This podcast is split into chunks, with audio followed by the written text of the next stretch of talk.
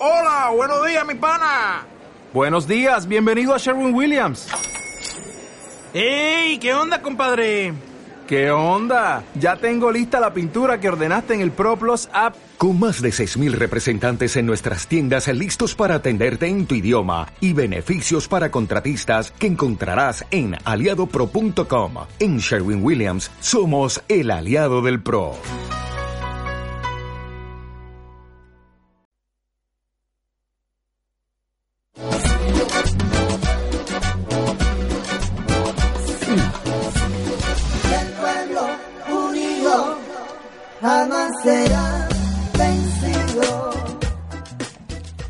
Bienvenidos a La Raza Cómica. Esta semana, retazos de octubre.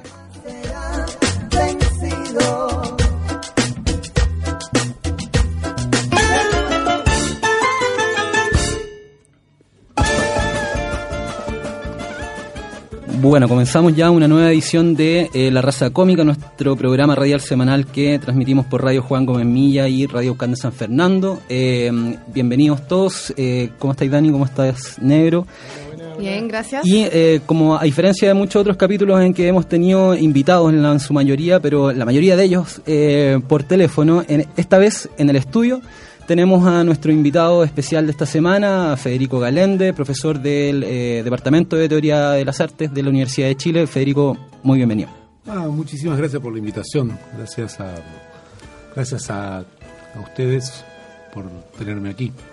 Perfecto. Ya vamos a estar hablando con eh, Federico eh, sobre su libro Memorias de Octubre, influencia de la Revolución Rusa en Latinoamérica, en Chile. Por supuesto, suena muy grandilocuente, ya lo vamos a ir aterrizando. Eh, y también, por supuesto, vamos a, algo vamos a comentar de lo que está pasando en Argentina con las los resultados de las, legiones, le- de las elecciones legislativas. Eh, ¿Qué otras cosas tienen ustedes para comentar del panorama regional?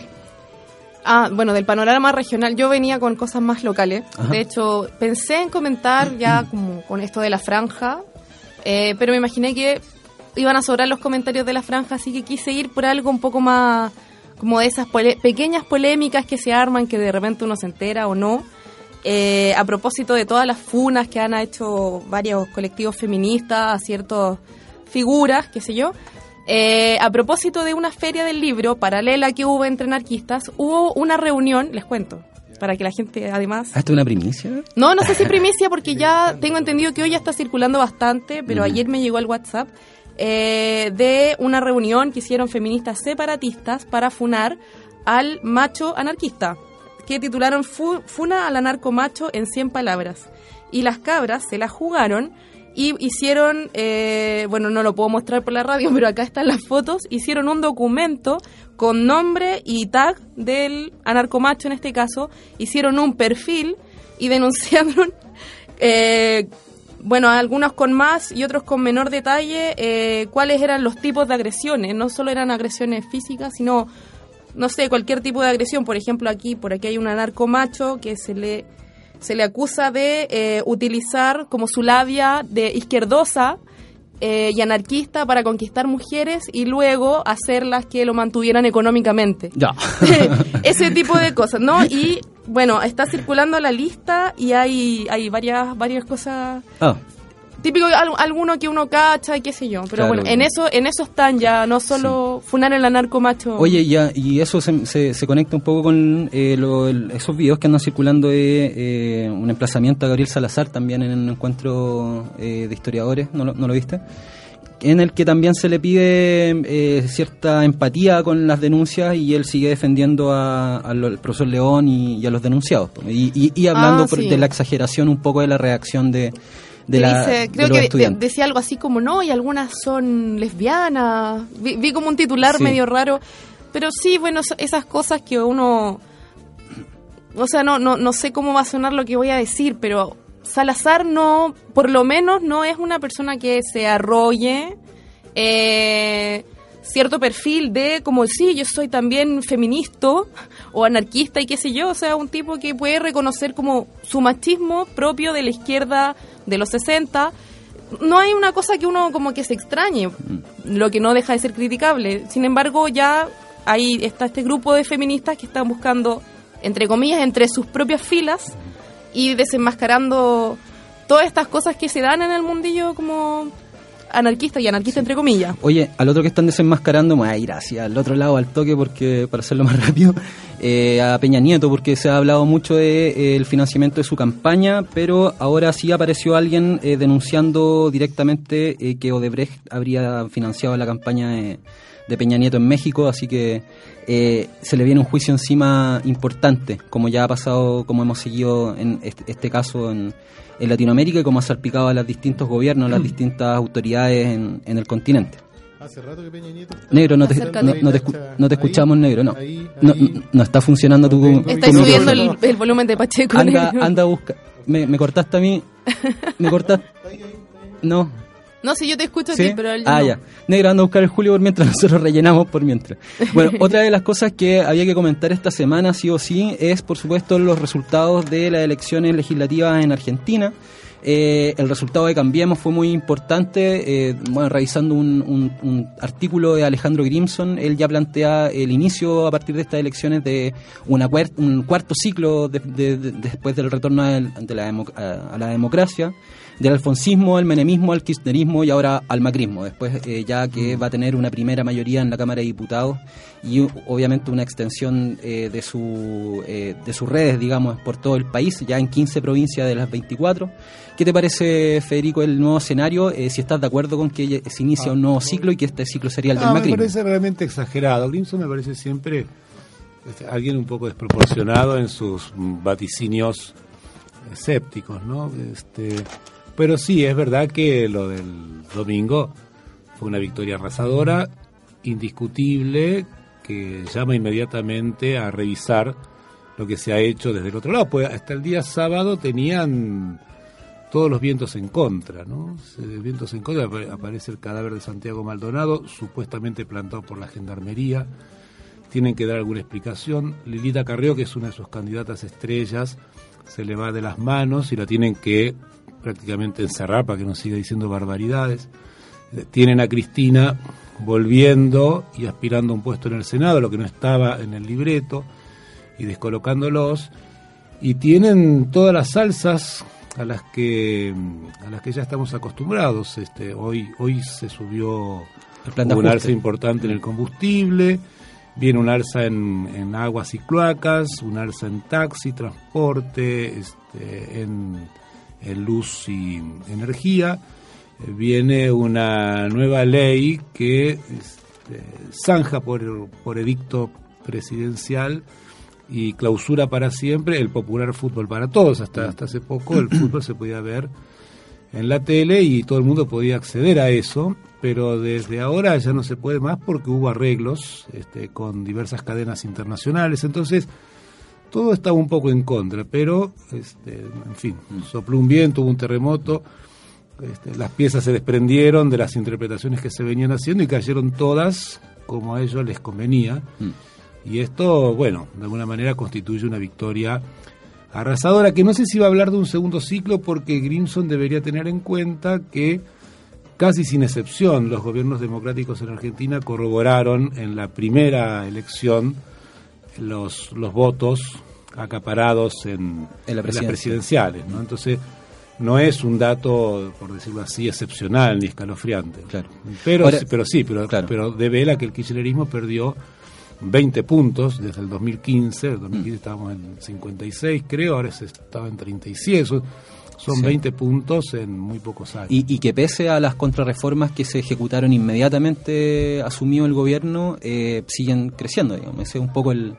el, el- quieren más piso aún Sí. para seguir haciendo estos planes de ajuste. Sí, siguen creciendo y se siguen consolidando como una especie de clase gu- gubernamental llena de destrezas, cosa que nadie le suponía. Todos pensábamos que te iba a el Macri es el es el hijo es el hijo bobo de un empresario que, que dirigía un equipo de fútbol. Na- nadie imaginaba que, mm, que iba a ser tan ducho a la hora de manejar la, la gubernamentalidad. Pero hay que aceptarlo, lo está haciendo demasiado bien y, mm, y ha interpretado ha interpretado también con pericia las, la- el cambio del humor del pueblo argentino, ¿no? Porque claro, ese era un pueblo que de pronto en el que los más pobres iban de pronto por una mejor subvención a sus gastos, por una escuelita para los hijos, etcétera. pero que de repente se de repente cambia sus demandas, las transforma y ya quiere otras cosas, quiere mayor transparencia, quiere seguridad ciudadana, eh, quiere mejores transportes y y bueno, y todo esto el macrismo lo interpretó bien en circunstancias en las que el kirchnerismo, según mi parecer, escribí justo hoy una nota para el clinic del jueves. Este, y bueno, y temo estar repitiéndome, pero claro, es que pienso ahora más o menos lo mismo que en la mañana. Em, si hubiera pasado unas horas más ya cambio, pero por ahora estoy más o menos igual.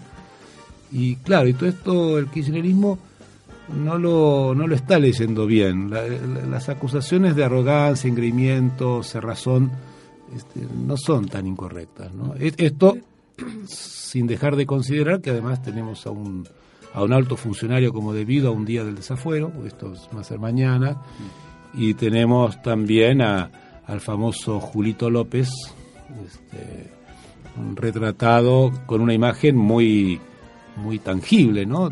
Tirando maletas llenas de dólares en un monasterio. Bueno, todo esto eh, complica mucho el panorama para el kirchnerismo. ¿no? Bueno, Piñera lo fue a felicitar inmediatamente, eh, aparece en la prensa. ¿A eh, quién? A Julio López. No, no, no. y, y, a- y además, bueno, en Venezuela eh, el, el oficialismo gana 17 de las 23, acá son 15 de las 24, pero pareciera que la victoria del- de Cambiemos es, es mucho mayor que la que pudo haber obtenido el oficialismo en Venezuela. Sí, sí, es muy distinto. Es muy distinto porque es engañoso el número en términos de provincia. El, el kirchnerismo perdió, el peronismo, digamos, que está dividido y, y ardiendo de una manera... De una manera Con K y sin K. Sí, con K y sin K, de manera que en la que no había ardido desde hacía mucho tiempo. Este, perdió, perdió bancas y provincias en las que históricamente este, se lo daba por ganador, ¿no? Y esto es una derrota importante. Nero, ahora sí. Ahora sí, sí. Eh, pero vamos a una canción, pero yo creo que ya me, Ya, ya dale. me elidieron de este.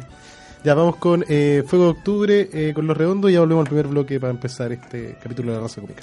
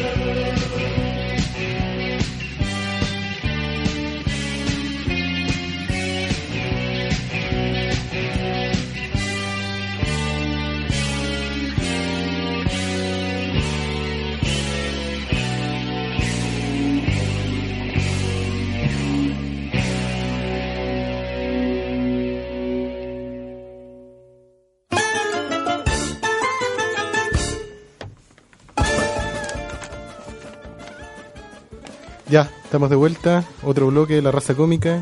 Eh, ahora puedo hablar. El.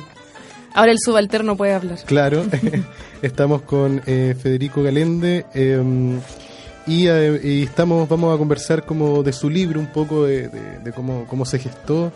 Eh, yo quisiera igual eh, empezar con, con una, una pregunta, comentario, no, no me he decidido bien eh, qué cosa, a qué género corresponde.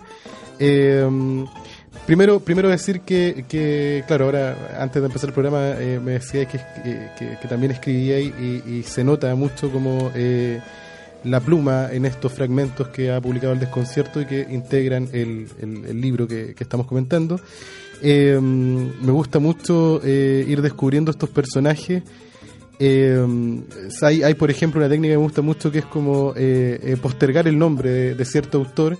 Eh, se deja en suspenso ese nombre y luego aparece, aunque uno no sepa realmente quién es, porque una de las cosas que ocurren, a mí me ocurren, y esto es como una lectura personal, mi generación eh, no, no conoció nada mucho de Rusia, sino lo que, lo que le entregó ya masticado el imaginario gringo de, de los rusos en, guerra- en Guerra Fría, ¿no? Sin ir más lejos para ahora, para la Copa, Copa Confederación en Rusia, eh, TVN me parece, para la noche tiró eh, Rocky 4, que es cuando eh, Stallone pelea con Iván Drago. Pero no ha sido así, ciertamente, como en la historia también de la, de la cultura nacional y, y los literatos, por ejemplo, de la telegeneración del 38, leyeron mucho a los rusos. Eh, hay un dato por ahí que dicen que eh, eh, con, con la convulsión de las guerras, eh, la, la guerra civil española, la Segunda Guerra Mundial, eh, hubo una laxitud dentro de, de- de lo que es derecho de autor y las imprentas se volvieron locas tirando eh, a, a todos los autores rusos que fueron muy bien recibidos acá.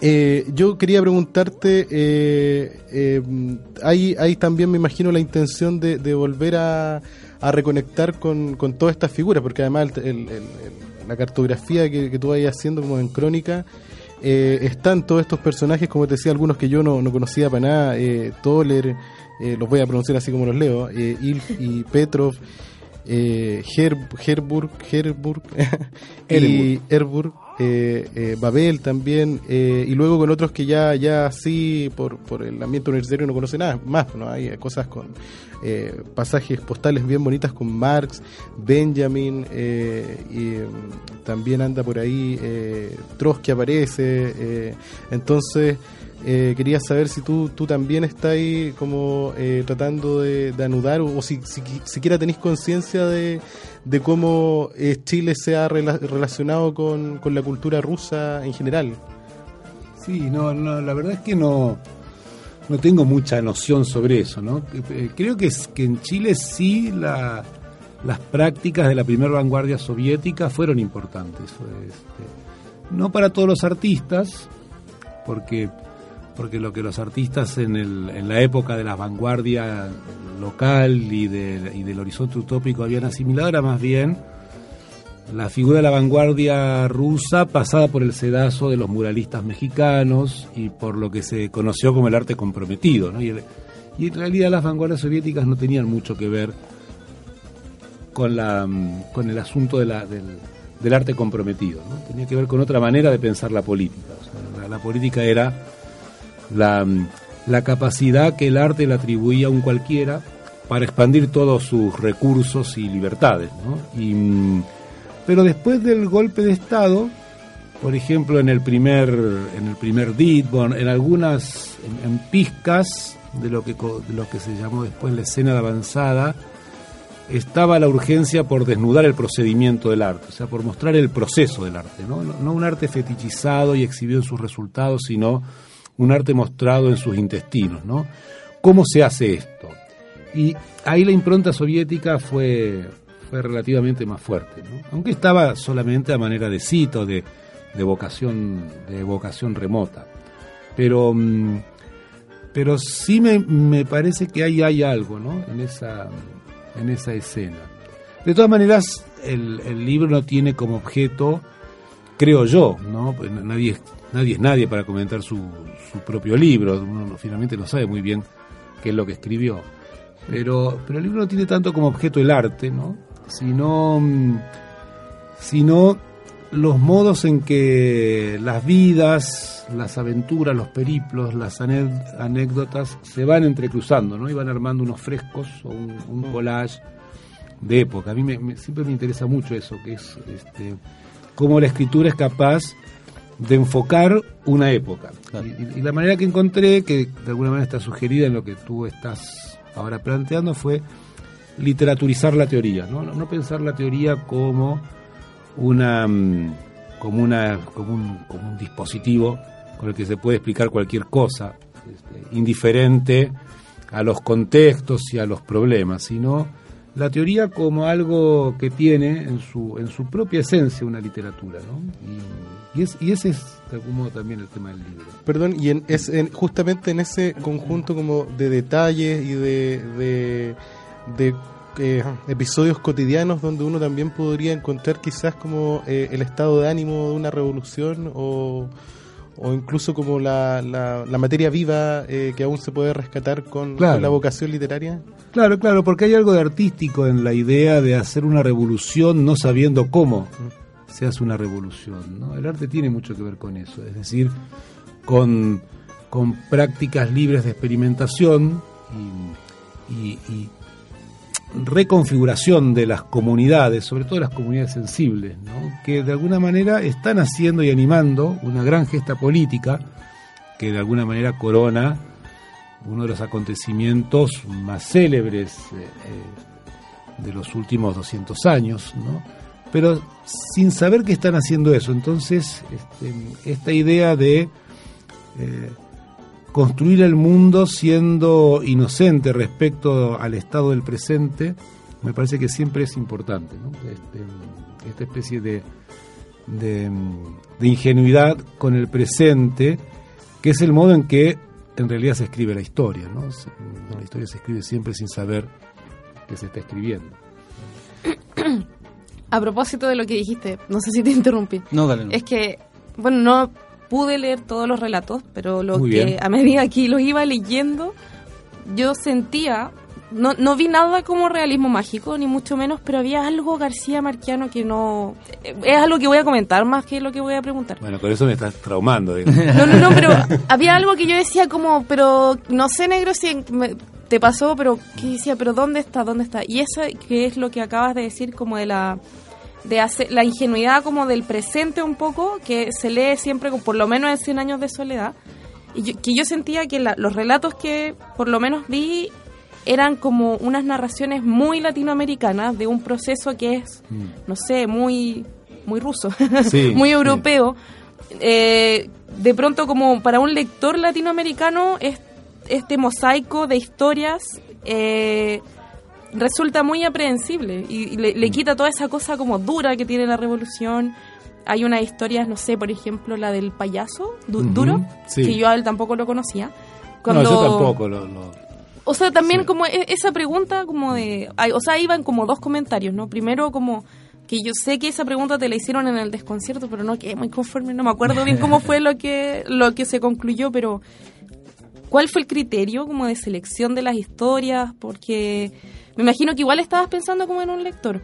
Sí. Entonces, e- ese payaso que reclamaba que había mandado a sus focas a pelear en la guerra, entonces que le dieran a él como una camisa para su oso, es como...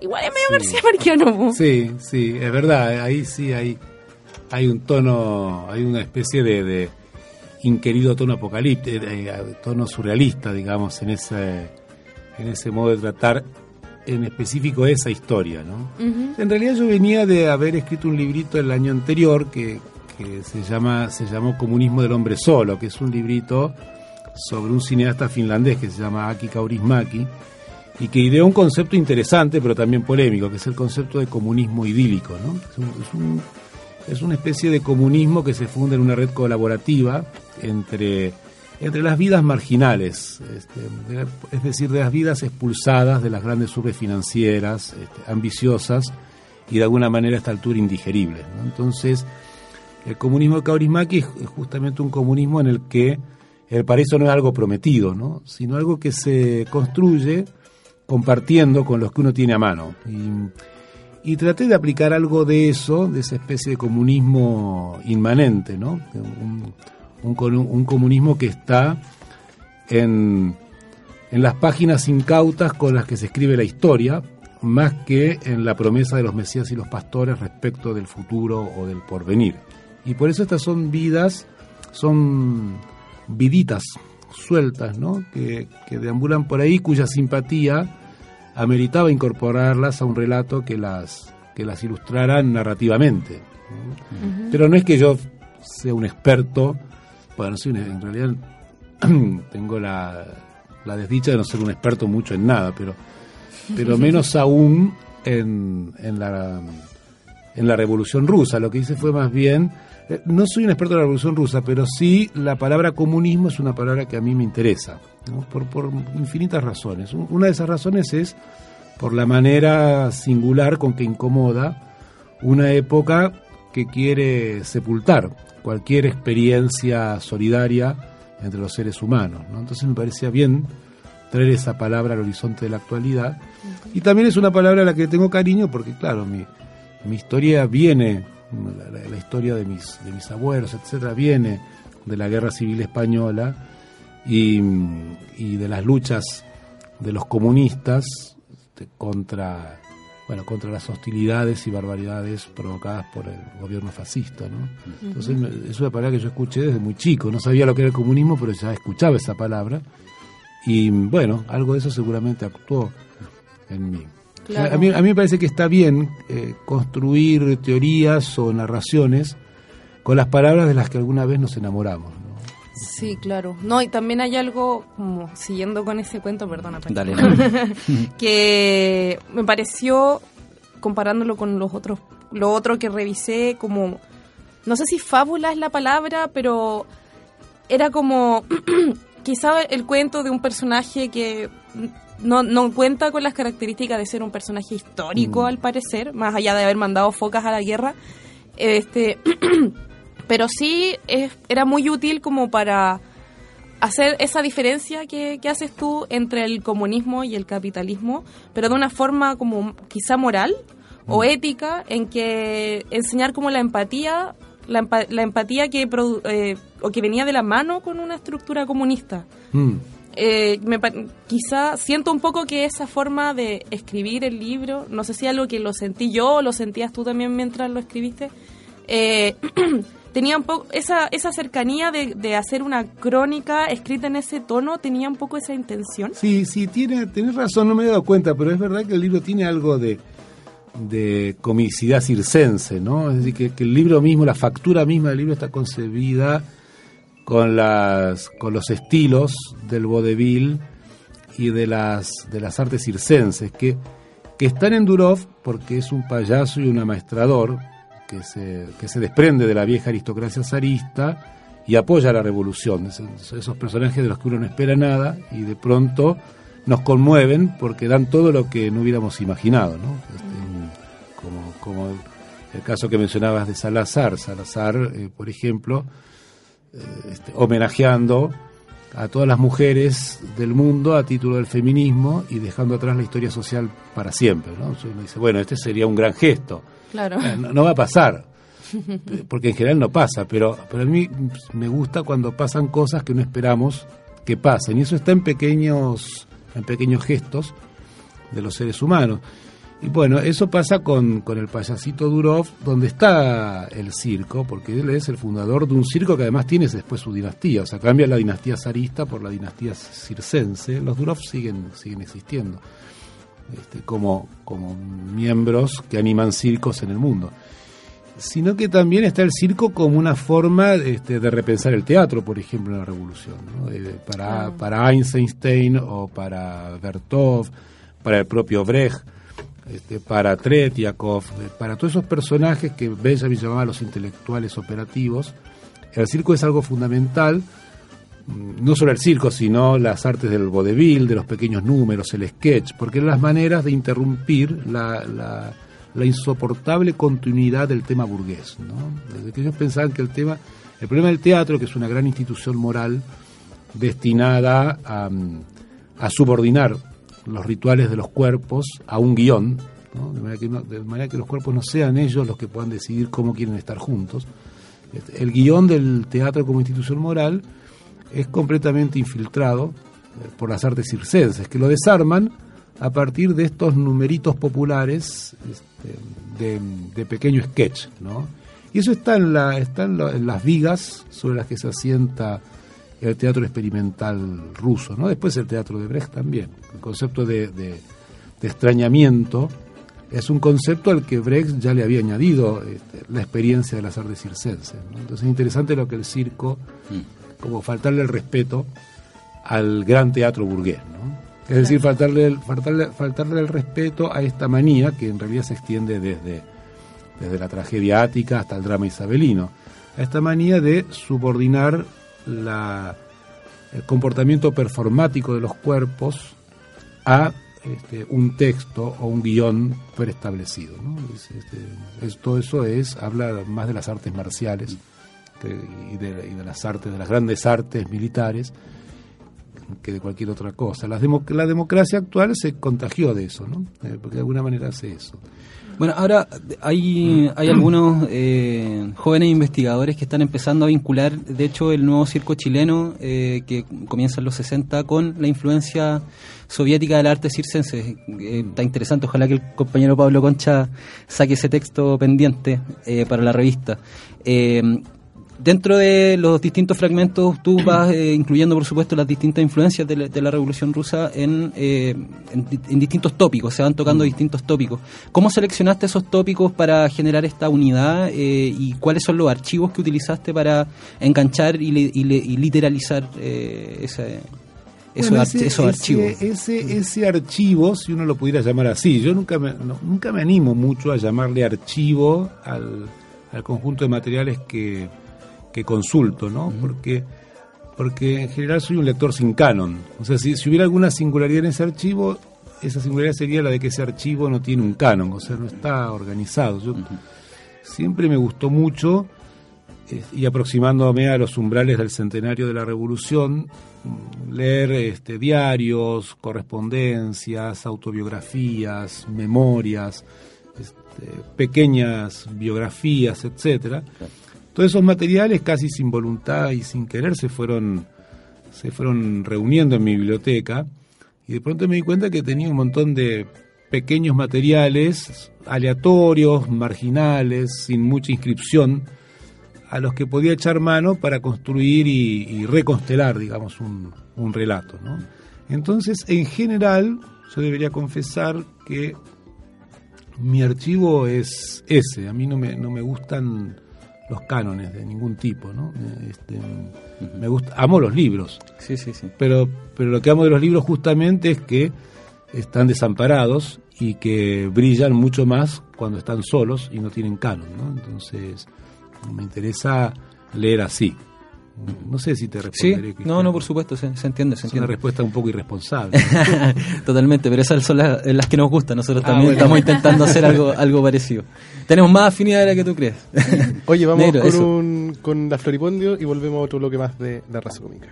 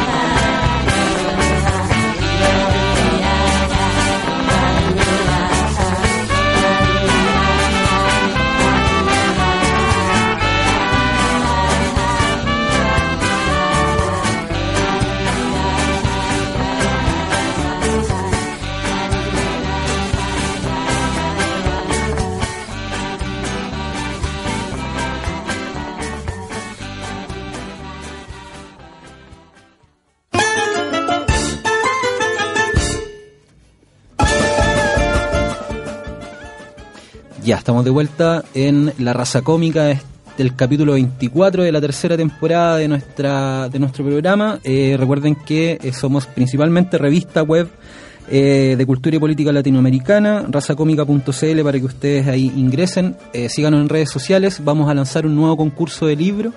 Vamos a sortear apuntes sobre feminismo y poder popular de Luciano Fabri, la edición chilena que edita, editó Javier Amansi y María José Jaksic, que también es parte de nuestro comité editorial, así que eh, por supuesto nosotros vamos a difundir eh, ese libro ¿Ese y ojalá... autógrafo, eso quiere decir que es con Claro, dedicatoria. viene, viene con dedicatoria, así que... Así Una que, foto autografiada. así que estén atentos a las redes sociales y vamos a seguir, por supuesto, con los sorteos y demás. Estamos con Federico Galende, profesor del Departamento de Teoría de las Artes, eh, conversando sobre su libro Memorias de Octubre.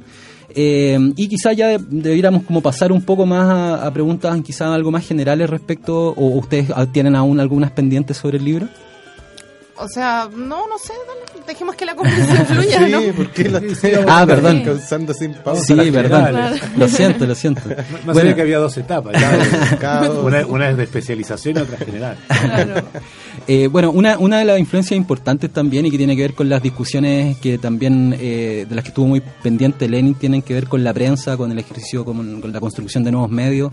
Eh, pronto viene Boris Groys también a Valparaíso, va a estar en Puerto de Ideas. ¿Qué te parece la idea de, eh, de, de- de ser camaradas del tiempo de alguna forma y cómo se contrasta eso con la actual eh, influencia de los medios de comunicación, con la construcción de los medios de comunicación, de la prensa, de la construcción de partidos, de articulación política?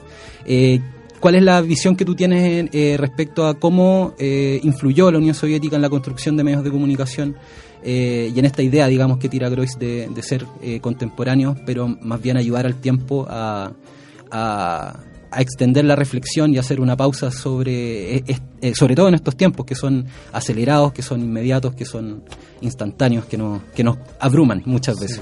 Sí, Groys tiene la mala costumbre de decir siempre varias cosas al mismo tiempo. Y como es, eh, como está formado también en la Unión Soviética, la cualidad de hacerlo dialécticamente, si, es que es una cualidad, ¿no? Entonces dice una cosa y la contraria y las va, y las va sucediendo. De pronto termina y uno no sabe si, si había dicho esto o lo contrario en el final, ¿no? Entonces, en ese sentido es un pensador raro y, y difícil.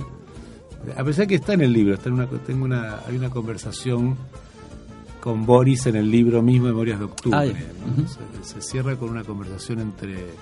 Ese es el número 20 Ese que no, que no han 20 que publicado. Ah, no, pero en el libro está. Ah, ya. está, sí, sí. Y, y, y, y The Clinic publicó también una, una conversación con Groys. Cuando estuvo hace dos o tres meses, yo, yo lo invité y tomamos café y charlamos un poco sobre justamente los 100 años de la Revolución de Octubre. Entonces es un, bueno, es un pensador difícil, complejo, pa- parece que todo lo hace simple, pero no es fácil siempre de seguir o de comprender. ¿no? Este, yo pienso que todo lo que está pasando, tengo la, la peor mirada sobre lo que está pasando, ¿no? Creo que hay una gran monopolización de la prensa transnacional, de la prensa planetaria, este, que lo castiga todo y que hace campañas políticas, culturales, literales. El- el- entonces, el trabajo, el trabajo del pensamiento más crítico está arrinconado desde muchos lugares, ¿no? Pues, está perseguido cada vez más en, la- en la- en las universidades. Los, humanismos ya no reportan beneficios ni, ni productividades, entonces se los arrincona cada vez más. Están, to- todo esto está perseguido también por la, mm, por la uniformización que, de la que la universidad participa diseñando un modo de escritura. ¿no? Y, a mí me parece que hay que tener mucho cuidado con eso, ¿no? con, con el diseño de la teoría de la escritura que subyace a la academia. ¿no? Es una teoría de la escritura que básicamente consiste en impedir que, que uno de sus filas, por llamarlo de algún modo, ¿no? Intervenga en la opinión pública. Entonces hay un, un cortocircuito cada vez mayor entre la vida de un académico o un lector y su incidencia en el campo de la opinión pública, que es realmente donde tendría que donde tendrían que ir a dar las investigaciones. Y, y hay en tercer lugar un, un manejo de la prensa este, que está completamente inclinado en una dirección y, y lo que estamos teniendo cada vez más se nota ahora con el posible triunfo de Piñera en Chile, con lo que pasa con Kuczynski en Perú, con el papel de Macri en la Argentina, con la derrota casi, casi próxima de Venezuela. Se nota que, Latinoamérica se va a convertir en una especie de bastión de resistencia de la gestión neoliberal contra un, contra un resto del mundo que se ha ultraderechizado. ¿no? Y, y lo que va a quedar como pregunta es, bueno, estos residuos, ¿no? Este, Putin maniobrando de otra manera, porque hay que decirlo, maniobra de otra manera, no es Trump ni es el neoliberalismo, es otra cosa. Bueno, queda por ahí Putin, queda, queda China y, y quedan todos los desencantados de, esta, de este contrapunto abyecto ¿no? entre, entre desregulación neoliberal, que sabemos que, que existe solamente para concentrar capital financiero y para empobrecer a los que ya son pobres, y una ultraderecha que empieza a crecer y a tomar volumen, y de, y de la que Trump ha sido algo así como un primer, un primer anuncio. ¿no?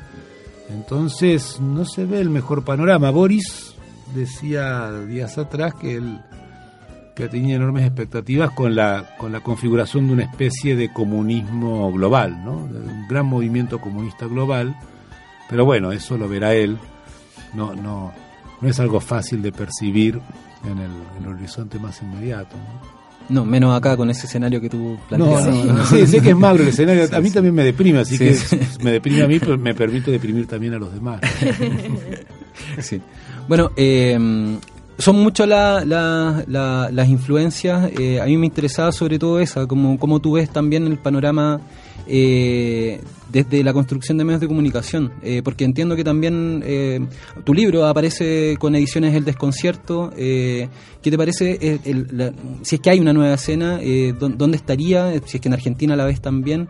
Eh, y, y, bueno, RT también ahora también genera Telesur, son, son, Sí, son medios de comunicación que han seguido un poco esa línea contrahegemónica, o, o no sé si contrahegemónica en realidad, pero no, está un poco en discusión. Eh, te, te dejo con esa arista de la pregunta un poco pendiente. eh, No, tiene razón. Yo creo que no hay que desconocer, es- sería muy mezquino desconocer medios alternativos, honestos, honrados. Este, bueno, lo que hacen ustedes sería un caso, si entiendo bien, ¿no? Pero, pero Muy invisible todavía, pero... bueno, bueno, pero lo están haciendo y lo que el, el desconcierto también era invisible y hoy mm, es un medio que ha tomado poco a poco fuerza y a los que mucha gente le está poniendo de su propia cosecha, ¿no? To- todos de alguna manera escribimos en el desconcierto. Yo escribo allí a cambio de nada, solo del placer de, de que siento de estar apoyando un medio que, mm, que tiene una posición incómoda en el mercado de las opiniones actuales. ¿no? Entonces, este, allí Francisca García, eh, Francisca Quiroga, perdón, y, y el equipo de ese medio hace un gran trabajo Es cierto que está Rusia Today.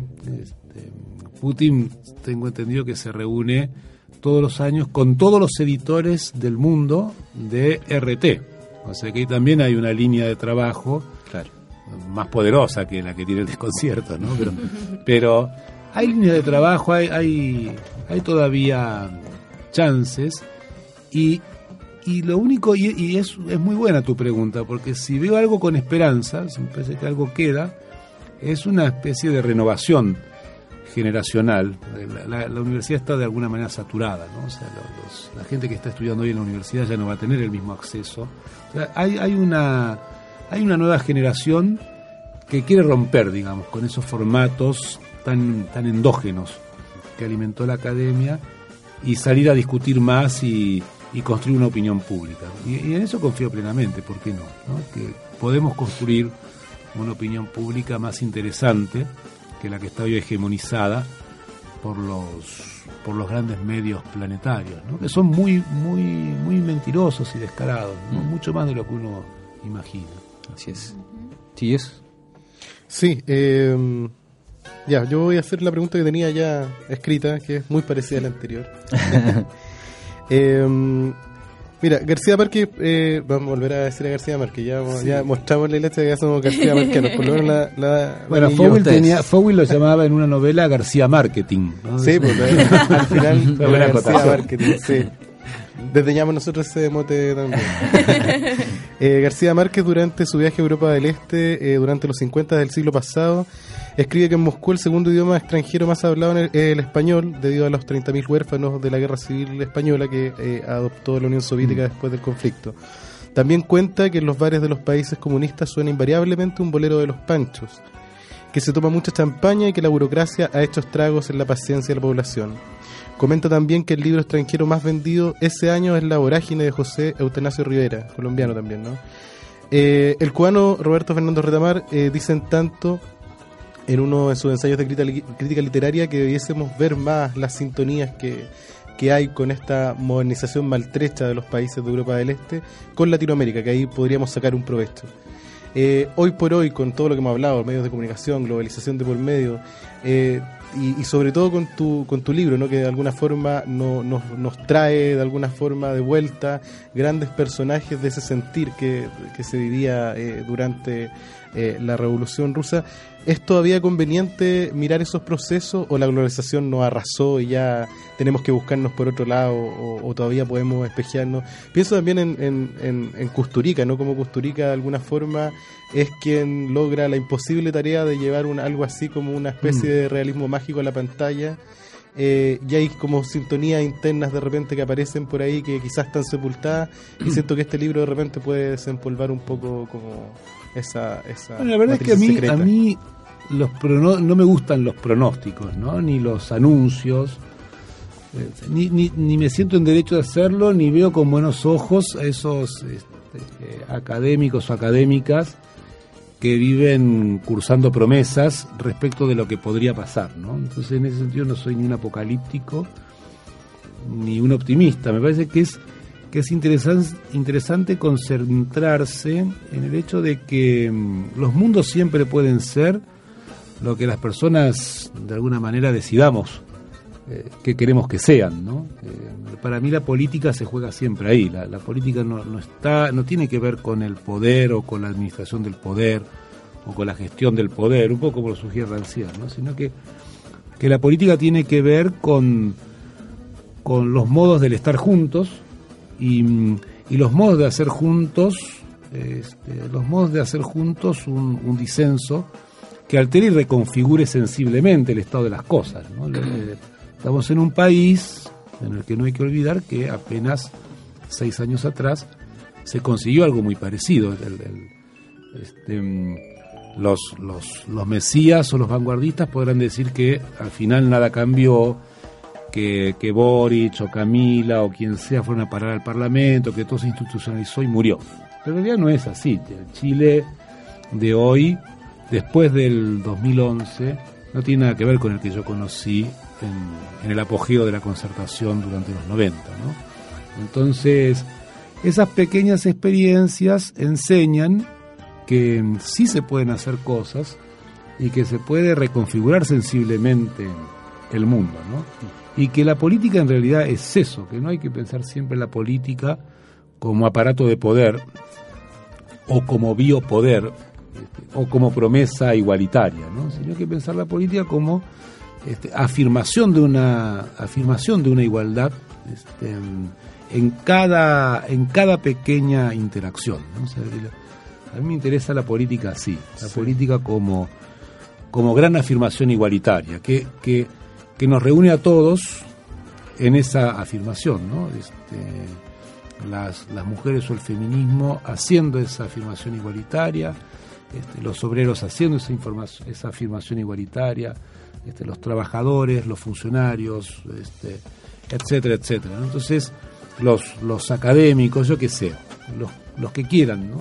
Entonces, creo que hay que volver a ese asunto. ¿no? Eh, y, y haciendo un poco a, a partir de esa reflexión que, que estáis haciendo, porque a mí, yo obviamente comparto contigo que hay un antes y un después en que se politiza absolutamente los discursos y de esa erosión además aparecen también eh, las reacciones, ¿no? La, la reacción ahora en este momento está está on fire, por decirlo así, ¿no? Tenemos un candidato no solamente de derecha como Piñera o ultra o, o- o neoliberal o neo-neoliberal, no sé. Eh, tenemos a Kass que, que, que pisa todavía un poco más eh, el Mm. peldaño ya. Entonces, claro, lo que da la impresión es que todo se erosiona, ¿no? La política, eh, todos los grupos tienen una, una crítica y tienen una, una fórmula para poder salir de la crítica desde todos los lugares. Eh, quería preguntarte eh, si, ¿qué, qué te parece que, que por ejemplo, eh, un- una noción como la de lucha de clase eh, vuelva eh, a, tener- a cobrar sentido en, en un ambiente tan heterogéneo, ¿no? en que volvamos como a, a formar bloques? ¿O hay cierto como lo, lo pensaba un poco eh, la Clau, ¿no? Como hay cierta, hay ciertos eh, eh, parámetros y términos que hay que necesariamente reformular eh, o, hay todavía algunas cosas de, de teoría eh, más dura que, tienen que valer hoy por hoy porque justamente hay una, una erosión trepidante de, posturas desde todos los lados. Sí. Bueno, dijiste la Clau, de alguna manera es un, es un gran intelectual con el que uno ha- con cuyos libros uno ha discutido mucho tiempo.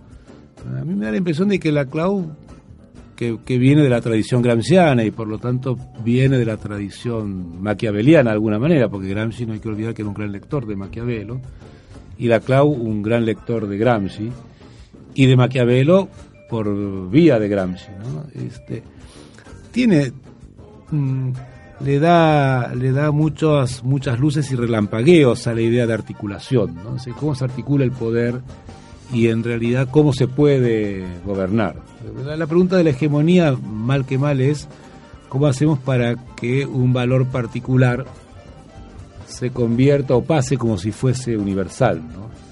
y a mí y yo en realidad humildemente, porque no soy quien para discutir con la Clau, pero pienso la política desde otro lado. ¿no? Pienso que, que la articulación no es tan importante como la transformación progresiva de un sensible común.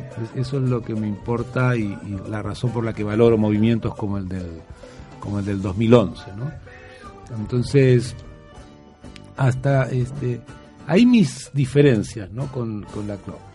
Y mis diferencias tanto con los diagnósticos exitosos y academicistas de anunciar por todas partes el biopoder, algo así como que las vidas han sido determinadas de una vez y para siempre por una especie de demiurgo abstracto que nos precede, de modo que entonces no podemos hacer nada, o las, las promesas vacuas de los que nos enseñan que hay un futuro a conquistar y donde se aloja una especie de paraíso que ellos han visto pero los demás desconocemos. ¿no? En realidad ninguna de esas dos fórmulas, esa oscilación, por decirlo así, entre, entre vanguardias utópicas y, mm, y lamentaciones biopolíticas, no me gusta. Ver, la academia se pasa el día en esas discusiones. ¿no? A me parece que es interesante lo que va por el medio, o sea, cómo podemos reunirnos y qué tipo de, escándalos podemos este, elevar juntos hacia al lugar donde estaba el poder, ¿no? De alguna manera ese, es un asunto. ¿no? Claro, y, o sea, para discutirlo un poco, porque, bueno, la- justamente la desarticulación de la Unión Soviética es la que eh, abre, digamos, una crisis en las democracias en Europa, decía el mismo Emir Kusturica en una entrevista. Eh, que va a estar, va a tocar con la Floripondia en el Caupolicán. Y además, por ejemplo, en, en, en Cuba también eh, se abre el periodo especial, digamos, la, la ausencia de disenso, eh, la desarticulación de la, Unión, de la Unión Soviética genera, por supuesto, una serie de consecuencias que también eh, redundan en, en, en la biopolítica, el biopoder y, bueno, todos, todos los conceptos que podamos, que podamos discutir, digamos. Sí, sí, pero hay que hacerse, hay que hacerse cargo. De, hecho, en el propio libro, ¿no? Probablemente la crónica más provocadora y no sé si la más irresponsable también es una en la que mm, en la que se llama a revisar un poco lo que se hizo con el estalinismo. ¿no? Esto no significa defender a Stalin ni mucho menos. No, no, no, no, no me gustaría a mí ser quien termine defendiendo a Stalin, ¿no? Vamos a sacar la cuña y la vamos a poner en Claro, redes sociales. Claro, claro, pero también me parece que la idea de que había una revolución buena, romántica, que se desfiguró con la llegada de un tirano que asesinaba y masacraba a todo el mundo, es una idea mm, demasiadas veces contada. Y que a esta altura convendría revisar, no a lo mejor Stalin, pero sí, sí revisar la, la gran, el gran operativo que Occidente y los, y, los intelectuales desertores del proyecto del comunismo hicieron en relación a Stalin.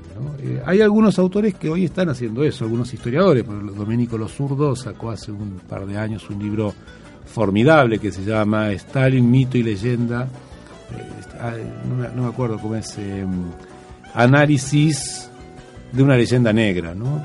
Este, donde en realidad lo que él hace es revisar exhaustivamente cómo se construyó la leyenda negra del estalinismo. Y creo que eso es algo que vale la pena volver a interrogar, porque en realidad también nos vendieron una, una historia al respecto. La prueba de eso es que estuvo ahora un, un invitado internacional que es moldavo, Octavian Sanú, estuvo invitado por el Foro de las Artes de la Universidad de Chile, lo, lo invitamos nosotros, y no lo conocíamos, o sea, vino a opinar libremente, hizo una gran conferencia este, como miembro de la Unión Soviética, de la ex Unión Soviética, donde nada de lo que nosotros imaginamos acá, que hizo el estalinismo, está acreditado en su testimonio. Yo tengo amigos rusos con los que pasa lo mismo. Y cada vez que nos encontramos con, con, con Boris Groys, pasa lo mismo. Entonces, tenemos una idea de, de una gran persecución a manos del estalinismo, donde se mataba a la gente y a los niños en las calles y qué sé yo. Y después cuando vienen ellos, nos dicen, sí, ¿no? había, este, había poder, claro, pero no sé si es como, como ustedes lo rumiaron. Te- Tenía otras formas ese poder. ¿no? Partido porque la Unión Soviética es un, es- es- compone la sexta parte del planeta y es un país suficientemente grande como para enterarse en todos los lugares de las maldades que está cometiendo Stalin, ¿no? Y, y por- y además porque Stalin no puede gobernar solo todo ese, toda esa sexta parte del planeta. Había un montón de burocracia, de figuras traspapeladas, de infiltraciones. Este, hubo una campaña en torno al trotskismo. El trotskismo es interesante, Trotsky también lo era, pero no podemos negar que recibió apoyos que le eran muy útiles a la CIA este, para llevar el mundo hacia donde lo llevó, digamos, al, des- al deshielo del comunismo y al viva la pepa con, la- con el que las clases eh, más poderosas comenzaron a, a imponer el látigo de su régimen de acumulación. ¿no? Este, entonces tenemos una guerra, tú proponías lucha de clases, yo creo que la, la idea de la lucha entre el partido de los pobres y el partido de los ricos, como la plantea Rancière, es una lucha más interesante porque engloba la lucha de clases, pero introduce muchas otras luchas a la vez. ¿no? Este, por ejemplo, estamos hablando de lo que pasa con el anarcomachismo. A poder decir, sí, el anarcomachismo puede inscribirse en un lado de la lucha de clases, pero si hablamos de la lucha entre los ricos y los pobres, bueno, el anarcomachismo pertenecería al partido de los ricos. Los pobres ahí, De los opresores. sí, los pobres ahí no son ellos, los pobres son las mujeres que se levantan contra estas configuraciones. Pero, pero por lo tanto esa lucha puede ser infinita, ¿no? Claro. Después, después las mujeres académicas que luchan contra los anarcomachistas pueden enfrentarse a mujeres desamparadas o, o- o desprovistas de vida universitaria. Bueno, entonces los pobres son esas mujeres, ¿no? Que luchan contra las feministas academizadas de la Universidad de Chile. Bueno, La contrarrevolución es inevitable. sí, es interesante la, la- la lucha entre ricos y pobres. Yo quiero, quería hacer una pregunta al respecto, pero ¿nos queda tiempo? Vamos a una canción, Nada ¿no? de nada. Hola. No parece Estamos- que se acabó el tiempo. Estamos pasándonos Puede a ser. cada segundo. Pero no, una pequeña sí, pregunta sí, muy bueno, rápida. Onda, no quería dejar de comentar eh, que igual incluiste a la figura, no sé si, no, no sé cuánta- cuántas veces la mencionaste, pero la, la incluiste, digamos, a Alexandra. Col- ah, sí. sí, sí. Quería leer una parte, bueno, igual de todos modos no el caso. Eh, la, incluir a Colontay en el libro, eh, ¿fue como un gesto que tú sentías que tenías como que hacerlo? Eh, No, no, no. por la época, ¿te costó? ¿Fue un poco forzado? No, no fue una, no fue una vivada de, No, no, no, no una vivada. De, de eso. heterosexual arrepentido, ¿no? Que podría... No, no, realmente la, la incluí, está buena tu pregunta. La, la incluí porque me pareció interesante resaltar algo que nunca se resaltó, Es que precisamente en virtud eso. de la opresión de las mujeres, que es que la primera medida de- del soviet con, con Lenin fue justamente una ley que liberaba el adulterio femenino, porque las mujeres dejaban de ser una propiedad Claro. de los hombres, pero además asesoraban este, de manera intensiva a cualquier mujer que quisiera quitarse de encima a su marido ruso alcoholizado que le pegaba o le insultaba, ¿no? Eh, Está bien que, que la revolución tenía una segunda intención, que era destruir la familia, que es una institución milenaria muy resistente a la, a la, a la proyección del comunismo. El comunismo sería ideal si no existieran las familias, ¿no? Pero, pero la- lo que se hizo con la figura de la mujer, Alexandra Kollontai de por medio, es tremendamente importante. Es No, una de las primeras medidas de la Revolución de Octubre. En general, la mujer, la figura de la mujer historiográficamente ha sido excluida de la historia de la revolución. Por eso me Claro, pareció interesante eh, que hicieras como, porque la parte que quería leer era justamente esa, que tú haces además como explicitas como que posteriormente a la mujer como que se Bueno, y de la. Revolución Francesa, que tuvo, entre otros comienzos, a las mujeres marchando por las tullerías Exacto. para gritar pan, y esto de- este, desencadenó también el, el- el gran proceso. ¿no? También se lo olvida. Sí, bueno.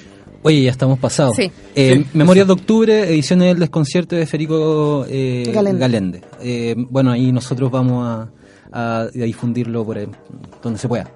Bueno, muchas gracias por la invitación. Eso, Muchas oye, gracias, muchas Federico. Federico. Sí, bacán. Ya, nos vamos y nos, Adiós. nos Adiós. la próxima semana.